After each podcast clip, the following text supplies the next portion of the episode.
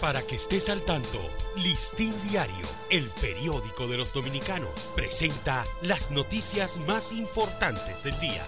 Buen día, hoy es martes 25 de octubre de 2022.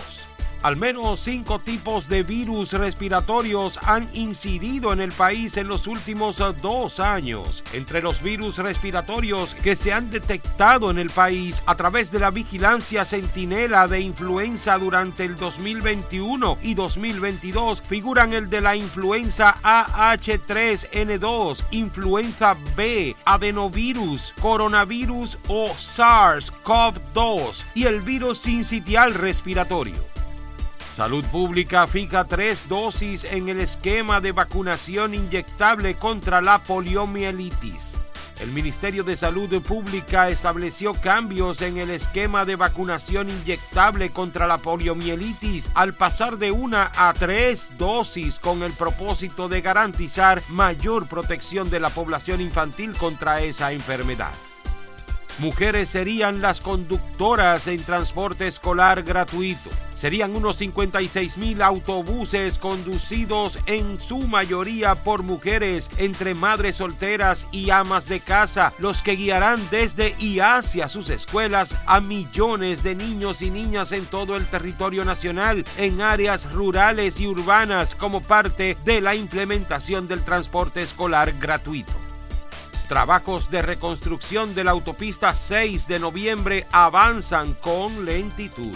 Los trabajos de reconstrucción de la autopista 6 de noviembre que conecta a la ciudad capital con toda la región sur del país, iniciados por el Ministerio de Obras Públicas a finales de agosto, avanzan con lentitud, aunque se observó tras un reportaje del Listín Diario una maquinaria pesada en el carril izquierdo con dirección oeste-este de la autopista, el punto más afectado por los socavones.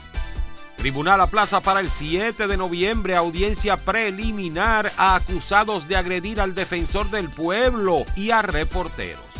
El primer juzgado de la instrucción del Distrito Nacional aplazó para el 7 de noviembre a las 9 de la mañana la audiencia preliminar contra la coronela Isabelita de los Santos Pérez y seis de sus subalternos acusados de la agresión al defensor del pueblo y a periodistas en un incidente ocurrido en abril pasado en el centro de retención de vehículos denominado Canódromo El Coco.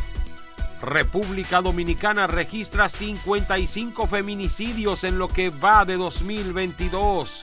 La ministra de la Mujer, Mayra Jiménez, reveló que se han producido 55 feminicidios en lo que va de año, al anunciar del 1 al 2 de noviembre próximo una jornada en el Gran Santo Domingo para llevar un mensaje de tolerancia y sensibilización a los hogares dominicanos. Para ampliar esta y otras noticias, acceda a listindiario.com.